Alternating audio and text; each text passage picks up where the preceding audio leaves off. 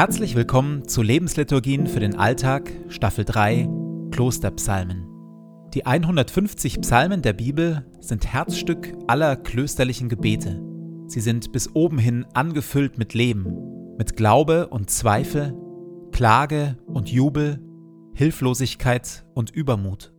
Mit Hilfe der Lebensliturgien tauchen wir ein in die Welt der Psalmen und beten uns wie im Kloster Stück für Stück durch sie hindurch. Jede Lebensliturgie beginnt und endet mit Gebeten, die immer gleich bleiben. Psalmtext und Impulse in der Mitte wechseln. Am intensivsten wirken die Lebensliturgien, wenn sie in Ruhe angehört werden. Und jetzt viel Freude damit.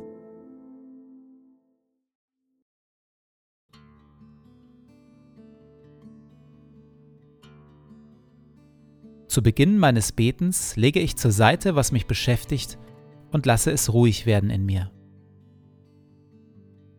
Ich sammle meine Gedanken und atme langsam und bewusst.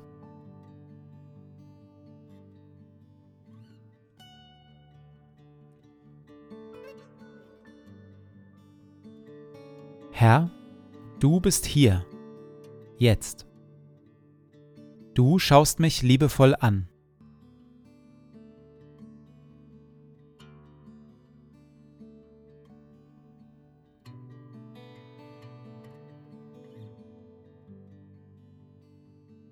Ein Gebet von Benedikt von Nursia, Vater des Mönchtums aus dem 6. Jahrhundert.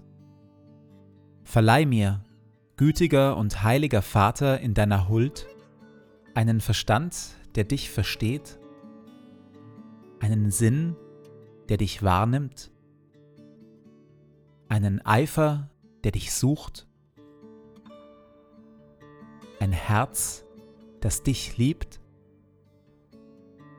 ein Tun, das dich verherrlicht und eine Geduld, die auf dich harrt. Amen.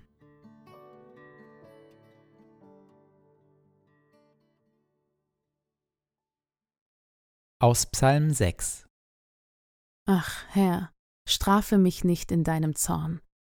Herr, sei mir gnädig, denn ich bin schwach. Heile mich, Herr, denn meine Gebeine sind erschrocken und meine Seele ist sehr erschrocken. Ach du, Herr, wie lange? Wende dich, Herr, und errette meine Seele, hilf mir um deiner Güte willen. Denn im Tode gedenkt man deiner nicht. Wer wird dich bei den Toten preisen? Ich bin so müde vom Seufzen. Ich schwemme mein Bett die ganze Nacht und netze mit meinen Tränen mein Lager. Weichet von mir alle Übeltäter denn der Herr hört mein Weinen. Der Herr hört mein Flehen, mein Gebet nimmt der Herr an. Als Christen irritieren uns diese Worte hier über den Tod. Denn im Tode gedenkt man deiner nicht. Wer wird dich bei den Toten preisen? Ist nicht gerade der Tod der Ort, wo wir Gott preisen? Oder präziser formuliert, ist nicht gerade die Ewigkeit, also das, was auf den Tod folgt, der Zustand, in dem Gott alles in allem sein wird, in dem Leben, Freude, Jubel und Lobpreis alles durchdringen? Viele Bücher des Alten Testaments wissen von einer solchen Hoffnung noch nichts. Zur Zeit der Entstehung der Psalmen spielte die Hoffnung auf ein Leben nach dem Tod keine Rolle. Wer starb, kam in den Sheol, in das Totenreich, eine Welt der undeutlichen Schatten und des Verfalls mehr ein Nichts als etwas.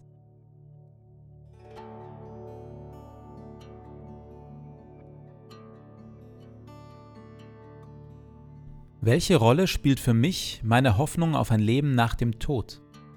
Inwiefern leuchtet das, was ich im Licht meines Glaubens an Jesus Christus als Ewigkeit erkenne, in mein Leben hinein? Üben der neue Himmel und die neue Erde auf mich eine Anziehungskraft aus? Warum? Oder warum nicht?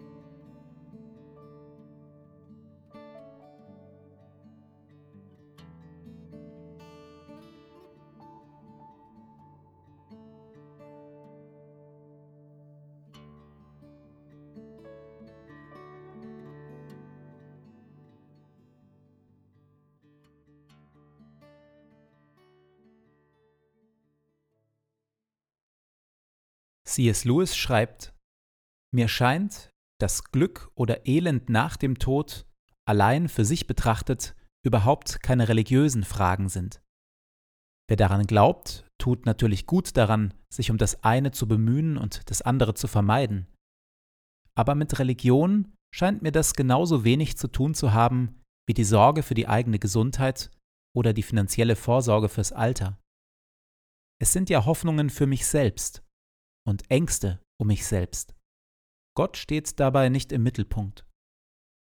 Zum Glück hat Gott dafür gesorgt, dass ein Glaube dieser selbstsüchtigen Art äußerst schwierig durchzuhalten ist.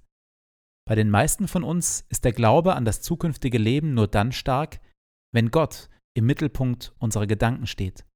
Zitat Ende.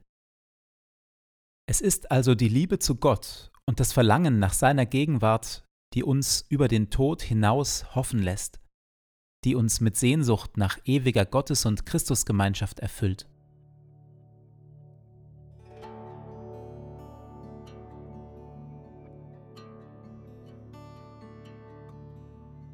Steht Gott aktuell im Mittelpunkt meiner Gedanken? Was motiviert meinen Glauben? Hoffe ich auf irdische oder himmlische Belohnung? Oder ist es vor allem Liebe zu Gott, die mich treibt?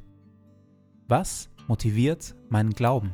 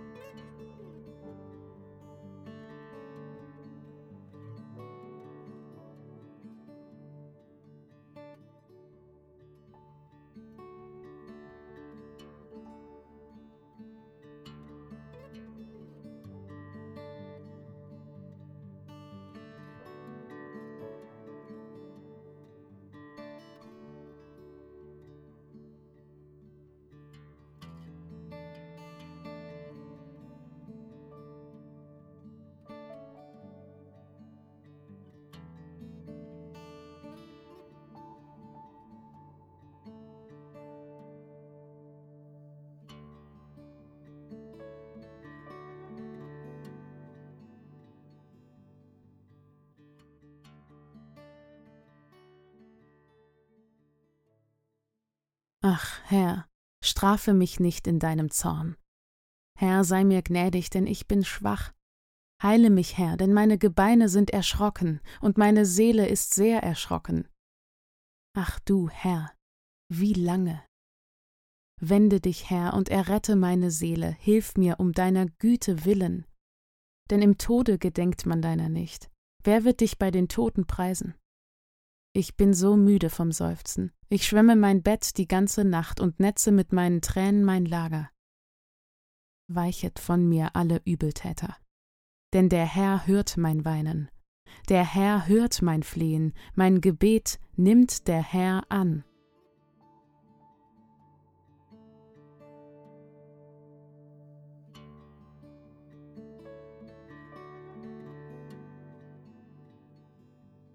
So lade ich dich, Gott, nun ein, den Tag, der vor mir liegt, zu gestalten, in mir und mit mir. Atme in mir, Heiliger Geist, dass ich heute Gutes denke.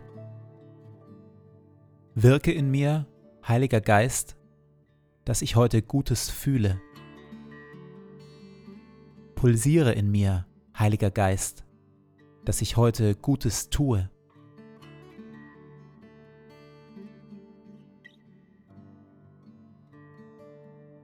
Dir gebe ich meinen Tag und mein Leben. Erfülle mich mit deiner Kraft und mit deiner Liebe, heute und an allen Tagen. Amen.